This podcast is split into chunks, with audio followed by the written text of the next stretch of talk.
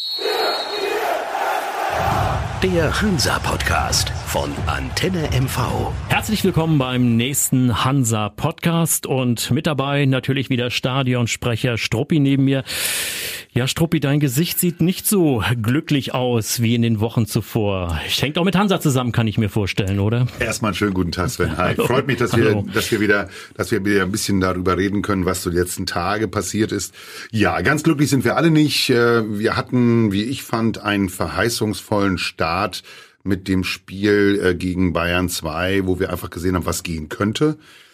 Ja, und seitdem ist das so ein bisschen das abgerissen und jetzt kann man nicht sagen, dass das Glück verloren gegangen ist, sondern es ist wirklich das Spiel gegen Groß Asbach. Ähm, es war schlecht. Wir ja, man danke. Man kann ja. es so kurz zusammenfassen. Wir haben wirklich äh, wenig wenig Kampfeslust gesehen. Die zweite mhm. Halbzeit war für mich äh, nicht nachvollziehbar. Es hat keiner die Verantwortung wirklich übernommen.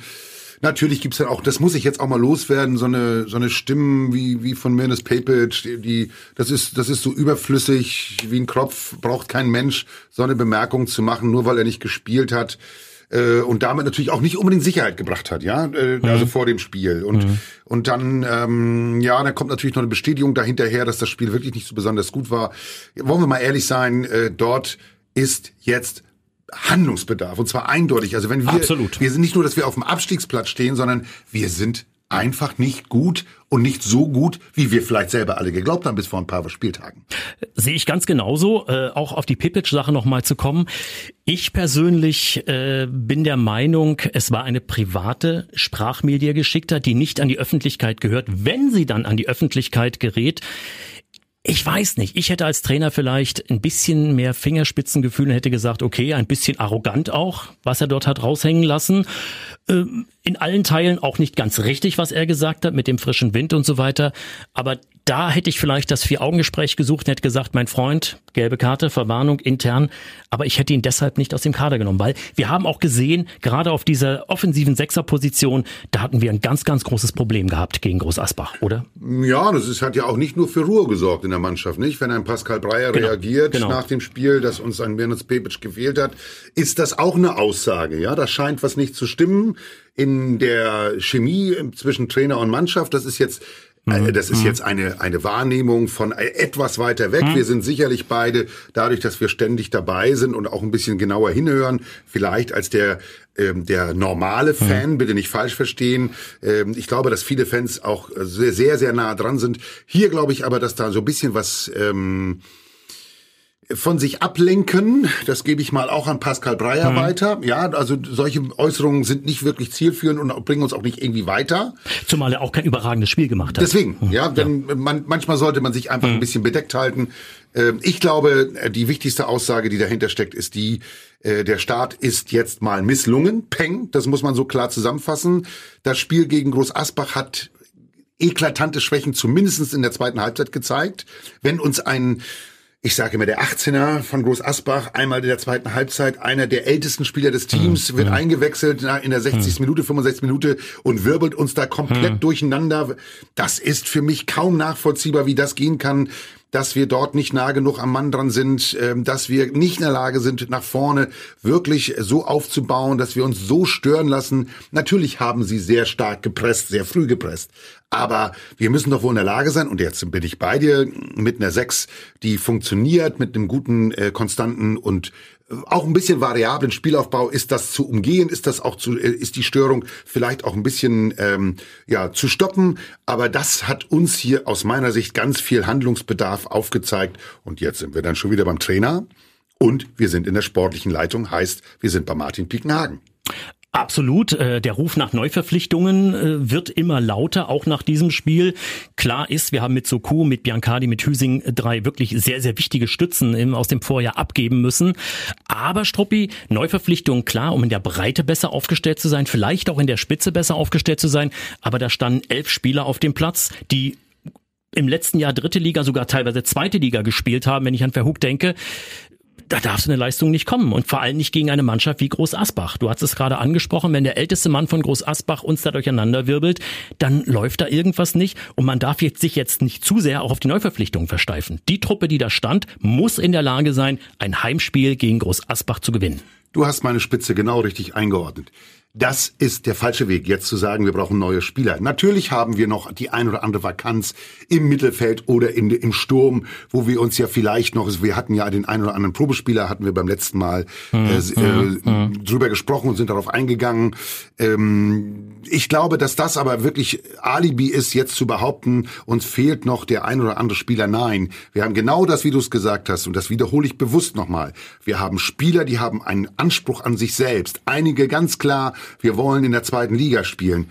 Achtung, das habe ich nicht gesehen. Hm, absolut nicht. Also ich muss dir ganz ehrlich sagen, das war teilweise nicht mal Drittligareif. Und mit so einer Leistung steigst du ab. Da stehst du da, wo du jetzt stehst, völlig zurecht. Und die Zeitungskommentare nehmen wir ja nicht immer uns äh, zur Brust hm. beide, weil wir es selber auch sehen. Hm. Hier muss ich sagen, sind die Einschätzungen, die Benotungen der Spieler zum, äh, zu 90 Prozent für mich korrekt und richtig. Mhm, absolut. Mhm. Ähm, ich glaube, dass die ähm, Benotungen auch ein Zeig dafür, ähm, ein Anzeig dafür sind, dass die Spieler entweder noch nicht angekommen sind in der Mannschaft mhm. oder und deswegen ich möchte eigentlich gar nicht draufhauen. Ich habe ich habe es ist mehr Frage als mhm. Feststellung mhm. oder es scheint die ähm, die Abstimmung noch nicht gut genug zu sein. Ich weiß aber, dass der, der Jens Hertel ein, ein sehr, sehr gutes Training macht. Mhm. Wir haben auch einen gestandenen äh, Co-Trainer mit Ronny Thielemann und auch natürlich auch mit Uwe Ehlers, also mhm. beide. Ja, wir, was denn nun noch bitte? Und wenn ich dann höre, dass unsere Mannschaft nicht die, ähm, ähm, äh, die Stabilität hat für 90 Minuten, nicht die Kondition hat für 90 Minuten, ich bitte dich. Was ist denn das jetzt? Und du hast es gerade gesagt, also wir hatten zuletzt zwei Trainer, die aufgestiegen sind, also Aufstiegstrainer mit Pavel Dotschew und auch jetzt mit Jens Hertel. Also es kann ja letztendlich nicht am Trainer liegen, wenn es mit anderen Mannschaften klappt und mit uns nicht. Also scheint das Problem woanders zu liegen. Und du hast gerade das Thema Martin Pickenhagen angesprochen, der nun äh, sehr, sehr in der Kritik steht. Ähm das Problem, glaube ich, bei der Geschichte ist äh, nicht unbedingt die Persona Martin Pickenhagen das Problem ist auch ein Problem der Mannschaft. Also nochmal ein klares Wort auch von mir. Das geht hier nicht gegen Martin Piekenhagen. Hm. Ich glaube, dass der Martin Piekenhagen im Moment die, die, die Möglichkeiten, die er hat, nutzt. Äh, wenn ich, also in den letzten Jahren habe ich so viele Probespieler, hm. Testspieler hm. und Beobachtungsspieler nicht namentlich gehört wie in diesem Jahr. Absolut. Ja, absolut. Und wenn der ein oder andere Spieler vielleicht für uns ähm, zu teuer ist am Ende oder der sich gegen uns entscheidet, weil er ein anderes Angebot hat, das kann alles passieren. Wir haben vielleicht eine, eine, ein, ein Mann, den wir noch unterschätzen, den Verhook, äh, mhm. da weiß ich nicht ganz genau, mhm. wo er schon wirklich ist. Äh, er, er ist ja eingekauft worden mit der klaren Aussage, er ist noch nicht fit. Mhm. Okay, dann wollen wir jetzt mal schauen. Das hieß auch vor dem Spiel gegen Groß Asbach, er ist noch nicht für 90 Minuten bereit. Gut, dann ist das passiert. Dafür kam Marco Königs äh, ich kann jetzt eigentlich gar nicht sagen, ob Marco Königs äh, das ein oder andere besser gemacht hat. Nein, hat er nicht. Sicherlich nicht. Ähm, mhm. Er hat äh, sicherlich äh, ein bisschen mehr, er, er ist genauso viel angelaufen wie auch vorher John Verhook. Aber die Frage ist eine andere. Die Frage ist, welchen Spielaufbau bin ich in der Lage äh, zu gestalten? Wer ist derjenige, der in der Lage ist, das Spiel in die Hand zu nehmen? Da sind wir wieder bei Tanjo Öztürk, der in der Mitte steht, der die Sechs spielt der sehr, sehr gut in Zweikämpfen war, aber wenn wir die Statistik wieder ein bisschen mhm. zu, zur Hand nehmen, doch einen hohen Grad an Fehlpässen hatte. Dann, nochmal, ich mache das nicht an ihm fest. Nein, da stehen nein. elf Spieler auf dem Platz. Aber es ist symptomatisch. Ja, ja, ja. absolut. Ja. Und nochmal auf Martin Pickenhagen zu kommen, äh, was ich zumindest gut finde oder positiv finde an der ganzen Geschichte. Ich habe auch meine Kritik aber das ist kein Schnellschuss zu wagen. Was nutzt es uns, wenn wir drei, vier Probespieler holen und sagen, nur damit äh, die Presselandschaft und die mhm. Fans erst einmal beruhigt Macht sind, dann verpflichten Sinn. wir ein anderes oder ein Weidlich. Nein, wenn es einfach nicht reicht, dann eben lieber noch ein paar Tage warten und auf den zu warten, der dann in die Mannschaft passt und der uns weiterbringt. Oder? Das macht er natürlich. Das ist der Vorteil, den man so hat, wenn man unten am, am äh, Spielfeldrand steht, ein bisschen näher dran ist. Ja, ich, ich werde jetzt nicht irgendwas aus der äh, aus dem kleinen Nähstübchen äh, plaudern, das werde ich nicht tun. Ach, bitte mach mal. Aber ähm, das gibt das ein oder andere Gespräch auch mit Martin Piekenhagen hm. und ich Das sage ich jetzt mal. Das ist sehr solide, wie er auch argumentiert, warum der eine ja, der andere noch nicht. Wir sind noch nicht ganz so weit. Wir haben noch ein, zwei andere. Mehr lässt er sich ja nicht ein. Er sagt doch keine Namen zu mir. Aber von der Herangehensweise, was ich dort verstanden habe, macht er das sehr akribisch äh, und genau wie du sagst, nicht über, überhastet oder über schnelle Entscheidungen sind hier nicht richtig, ja. Es muss in die, es muss ins Gefüge passen, natürlich auch ins Gehaltsgefüge. Es ist ja, hm. es sind ja alles Themen, die man dabei beachten muss. Natürlich, weil das ähm, Geld auch irgendwo endlich ist bei uns. Wenn ich dann sehe, wie andere Mannschaften ähm, aufgestockt haben, äh, was die, was den Kader angeht, jetzt gar nicht nur unbedingt äh, äh, personell in der Menge, sondern auch vom vom Wert her des ihrer jeweiligen Spieler, da haben wir vielleicht noch ein bisschen Nachholbedarf. Aber ich bleibe nochmal dabei. Die Aussage wiederhole ich auch, weil wir beide da der gleichen Auffassung, ich bin der festen Überzeugung, dass du die gleiche Auffassung hast. Da stehen gestandene Drittliga- und Zweitligaspieler auf dem Platz.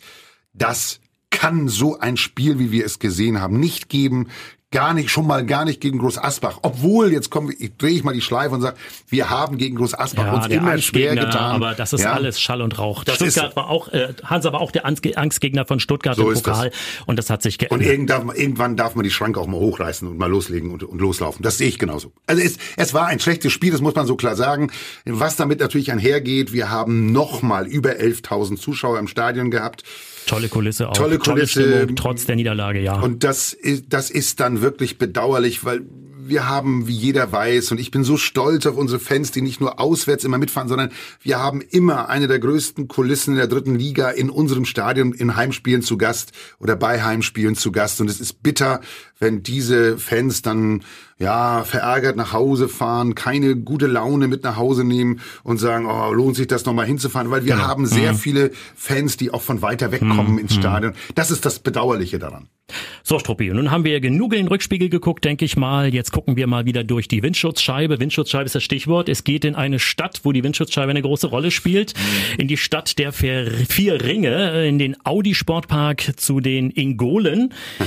Nach Ingolstadt Ingolen ja deshalb, weil es gibt ja das Gerücht, dass äh, die Ingolen im 15. Jahrhundert mit Mammuts über die Alpen gezogen sind und sich in Ingolstadt haben niedergelassen. Spaß beiseite. Es geht äh, nach Ingolstadt. Es geht zum Tabellenführer, zu einer einer Mannschaft, die finanziell sicherlich besser dasteht als FC Hansa Rostock, äh, auf Rosen gebettet ist, kann man sogar sagen, mhm.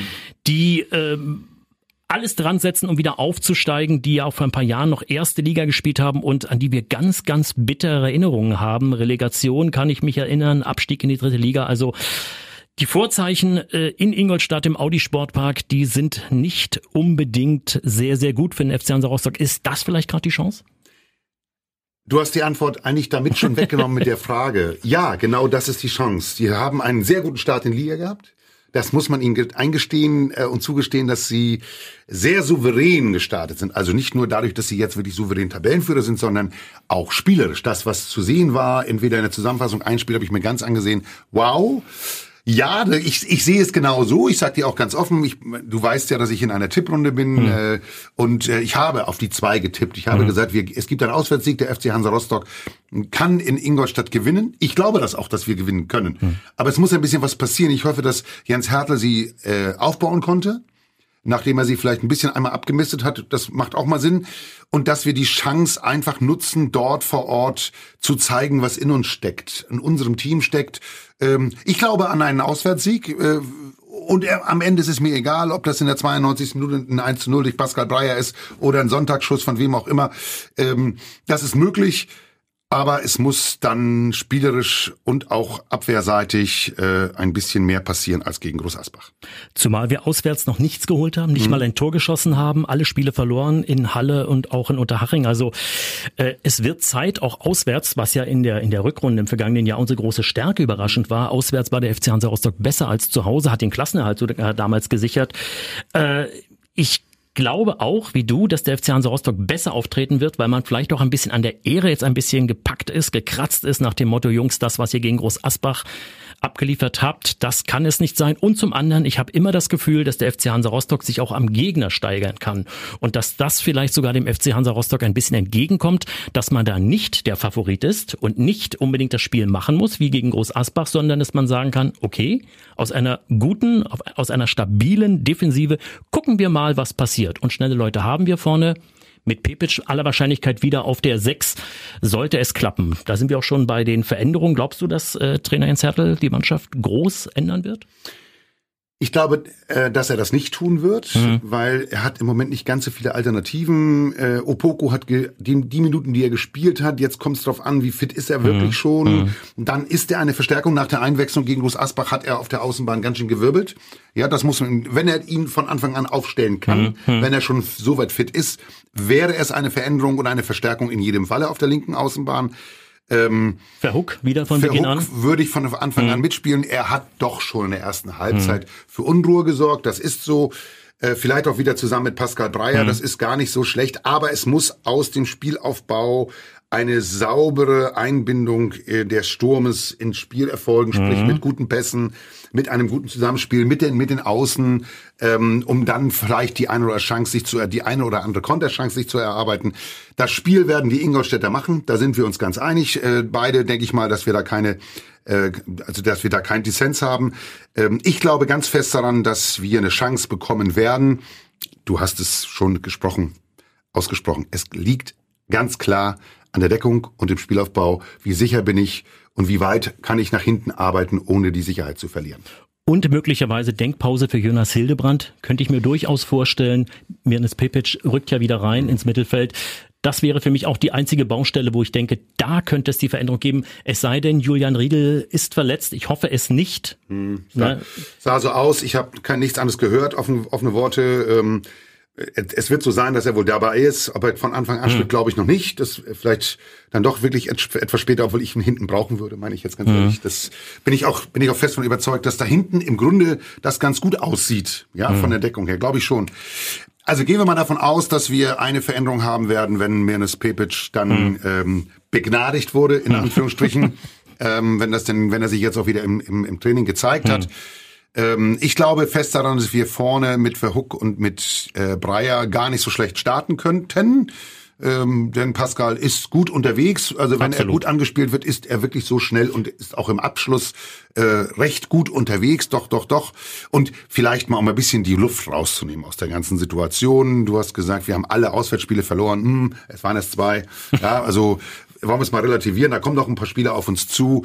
Natürlich haben wir auch einen starken Start, was die Ansetzung angeht, mit dem HFC, den wir hatten. Auswärts, Haching. Äh, Haching auswärts. Ingolstadt auswärts, ja. Ingolstadt jetzt auswärts. Äh, wir, äh, Achtung, Groß Asbach war immer ein, ein äh, Stolperstein. Stolperstein mhm. für uns. Wir haben eigentlich gegen die noch nie gewonnen. Eigentlich heißt, wir haben unentschieden gespielt, ja, Peng oder verloren. Mhm. Ähm, jetzt ist es leider ähm, zu Hause auch verloren gegangen. Das ist jetzt aber kein Beinbruch. Es muss jetzt nur was passieren. Ich hoffe, dass alle wach geworden sind, denn äh, so ein Abstiegsplatz ist nicht wirklich schön, weil das das gibt dir auch nicht genügend Selbstbewusstsein, dich auch wieder rauszuholen. Da brauchst du jetzt auch von außen eine große Unterstützung. Deswegen hoffe ich natürlich wieder auf die Hansa-Fans, die mitfahren. Ich hoffe auf die Stimmung im Stadion, die wir wirklich können. Und dann hoffe ich natürlich, dass wir gegen Münster dann hier zu Hause einen nachlegen können. Gut, Stoppi. Sind wir beim Tipp? Du hast gesagt, der Tipprunde schon. Vielleicht auch ein Ergebnis für uns? Ja, ich sag dir, dass wir werden am Ende mit 2 zu 1 gewinnen. Ja, ich bin ein bisschen skeptischer. Ich wäre wahrscheinlich schon mit einem 1 zu 1 zufrieden, weil das ein Punkt ist und die Abstände in der Tabelle sind noch nicht so groß. Vielleicht bringt uns der Punkt auch weiter und dann gegen Münster zu Hause, ja, da muss der Knoten dann platzen. Eine Geschichte habe ich natürlich am Ende immer noch, und zwar Hansa Geschichte, Hansa History. Kannst du dich an den 23. August 1996, also vor genau 23 Jahren am Spieltag, erinnern? Also ich weiß, dass wir zu dem Zeitpunkt in der ersten Liga gespielt haben. ähm, offen, nein. Ja, es ich lasse dir immer die Chance. Es ist diesmal, es ist diesmal kein gutes Ergebnis. Es waren wir zu Hause verloren gegen den HSV 0 zu 1 und zwar Carsten Berron war es gewesen oh. mit dem Tor. Aber es war ein gutes Jahr am Ende noch für den FC Hansa Rostock. Vielleicht ist das jetzt auch mal ein gutes Omen, nicht gewonnen zu haben an diesem Tag. Und Ingolstadt, wir hatten es ja bereits schon gesagt, da haben wir noch eine ganz, ganz große Rechnung offen mit den mhm. Jungs aus ja. Bayern. Und hoffentlich, dass wir das am Wochenende vielleicht schon mal aufmachen können mit dem, mit der, mit der Rechnungsbegleichung. Gut, Struppi, dann gucken wir uns das Spiel morgen in Ruhe an, warten ab, was passiert, drücken dem FC Hansa Rostock die Daumen und dann sehen wir uns in der kommenden Woche wieder. Danke dir. Bis dahin. Ciao. Danke. Tschüss. Der Hansa Podcast von Antenne MV.